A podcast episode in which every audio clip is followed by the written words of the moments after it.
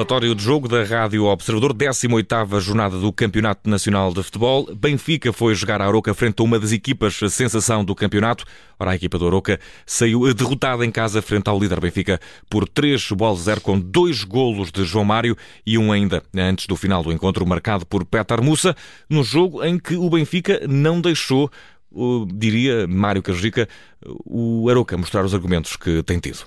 Sim, é uma exibição muito competente. A equipa do Benfica nesse aspecto, ou seja, foi um Benfica trabalhador, competente, que soube impor, impor muito do que é o seu jogo perante a equipa do Aroca. Podíamos esperar, se calhar, eh, uma formação de Armando Evangelista um pouco mais eh, personalizada, quase à imagem daquilo que temos visto, temos visto o Aroca fazer nestes últimos encontros, até mesmo contra o Sporting em alguns momentos, mas a verdade é que o Benfica foi, foi muito competente durante o jogo todo, ou seja, a pressão alta, a tentativa de limitar rápido o jogo, o jogo à equipa aroquense, uh, o momento da, da, recuperação de bola em que o Benfica é, é, absolutamente letal, e depois o Benfica muito frio no momento de chegar à baliza, a equipa um, criou poucas situações, mas foi competente no momento da, da finalização, e, e, tudo isto conjugado dá, dá uma vitória segura, só sólida para a formação do Benfica, com algumas eh, unidades em destaque, eh, que já vamos falar delas, mas eh, acima de tudo diria que é uma exibição coletiva muito interessante do Benfica, que hum, acredito que olhou para este jogo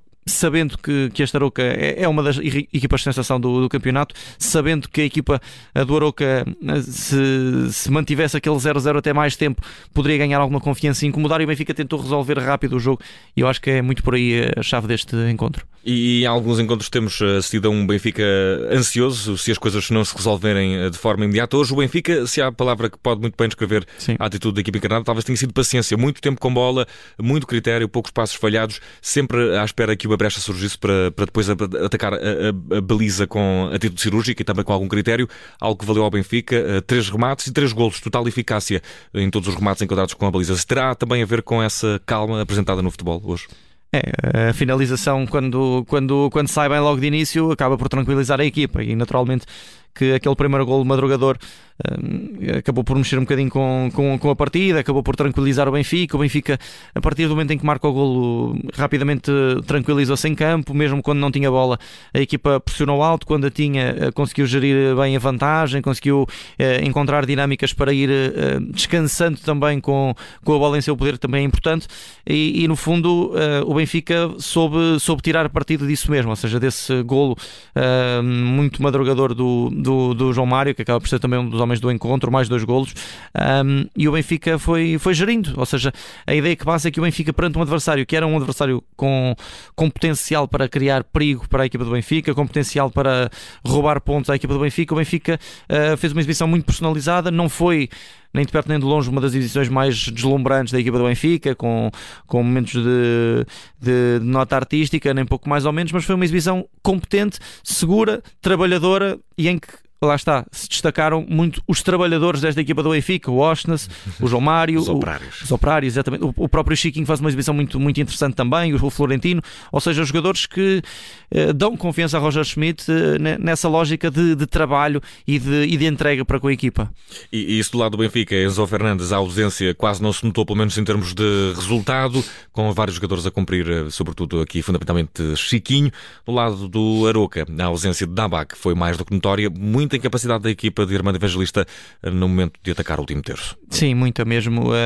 enfim, a ausência do tabaco não, não explica tudo e acredito que que, que não, não seja por aí, o próprio Armando Evangelista não, não, não vai querer entrar por aí, mas uh, claro que, que, há ainda uma diferença substancial, não colocando em causa aqui a qualidade do, do Benji Mitchell, mas uh, nota-se ainda uma, alguma diferença. O Benji está a começar ainda nesta equipa do Aroca, o Dabag já é um jogador com, com alguma rotina nesta formação do Aroca e percebe-se isso mesmo uh, também porque há outra ausência de peso do Rafa Mujica que continua, continua fora de, de ação, ou seja, o Aroca não tem a sua, uma das suas referências na, na frente de ataque. Houve Alan Ruiz sempre, sempre bem, a, a definir bem um, e a tentar ligar-se com, com o ataque, mas uh, muito pouco Aroca no momento em, em que tentou uh, sair em transição e, e aproximar-se da baliza do Vlaco Dimos. E esta noite em Aroca, o que é que foi o pior? Não sei se vais dizer o relevado, se não disseres, digo eu, que estava em mau estado. Acabámos por não mencionar isso nenhuma vez durante a emissão Ainda falámos uma vez, mas muito, muito ao de leve. Foi sim, muito ao sim, leve. O relevado não estava propriamente em boas condições. Sim. Não sei se é isso que destacas mais negativo, por favor, o teu destaque, Mário.